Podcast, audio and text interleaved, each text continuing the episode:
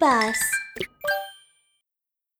どうして人手には足がないの？緊急事態緊急事態。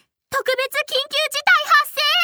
人手が脱獄人手が脱獄。応援要請応援刑務所を守るカモメの看守がひどく慌てた様子で空をぐるぐると飛び回っています。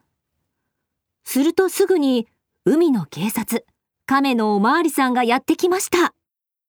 カモメの看守さん、一体何があったんだ？人手って、今までに何度も盗みをしてきた悪名高い海の大泥棒だよね。あいつを逃がすなんて。カモメの看守は困った顔で言いました。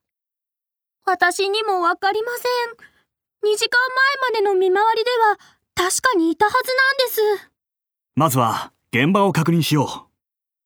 亀のおまわりさんはそう言うと、刑務所の中と外を細かく調べ始めました。うーん。この刑務所は島の上に立っている。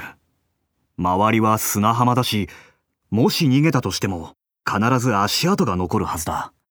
扉や窓、それから床も調べなさい。おまわりさん刑務所の扉と窓は特に問題はありませんでした床も汚されておらず外の砂浜にも足跡はありませんカモメの看守は頭をポリポリとかきながら言いました。まさか人手って空を飛べるんですか？はあ、亀のおまわりさんは、カモメの看守の間抜けな顔を見て、首を振って言いました。もういい。私が自分で見てこよう。その時、亀のおまわりさんは、片隅に手錠と何かが落ちていることに気がつきました。この形と色、きっと人手の腕だ。なんてことだ。人手のやつ、逃げるために自分の腕をちぎったのか。まだ動いてる驚いたカモメの看守は、遠くまで飛んでいってしまいました。亀のおまわりさんは、人手の腕を拾い上げて観察しています。動いている？しかも、下にさらに小さな触覚がたくさんあるぞ。まるで吸盤みたいだ。そうか。これは吸盤なんだ。亀のおまわりさんは、人手の腕を壁にくっつけてみました。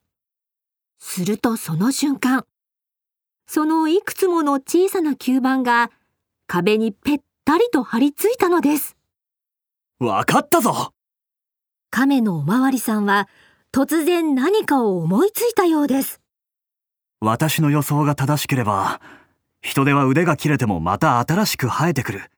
だから奴は自分の腕をちぎって手錠を外した後、吸盤を使って何かに張り付いて逃げたんだ。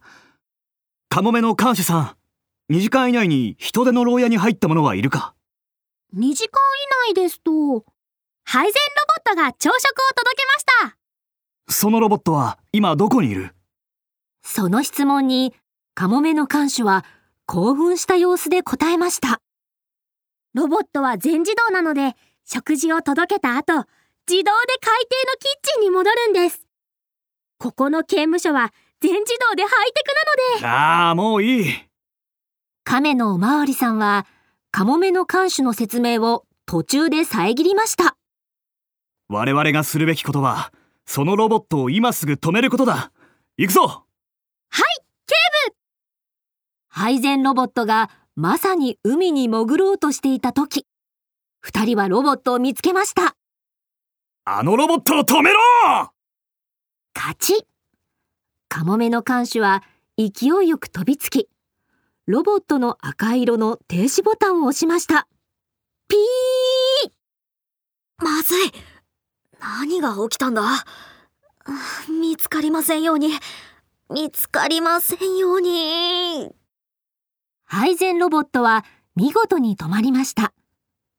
亀のおまわりさんがロボットを蹴ってひっくり返すと、人手はやはりロボットの裏に張り付いていたのです。ああとちょっとで海に帰れたのに。お前が腕を落としてくれたおかげで手がかりをつかめたんだ。しかし、刑務所から逃げたいのなら、なぜ普通に走って逃げない？どうしてロボットの裏に隠れたんだ？それは、俺には足がないんだ。実は、この腕みたいなものは、観測といって、それぞれに一つずつ吸盤がついてる。それを使って移動するんだ。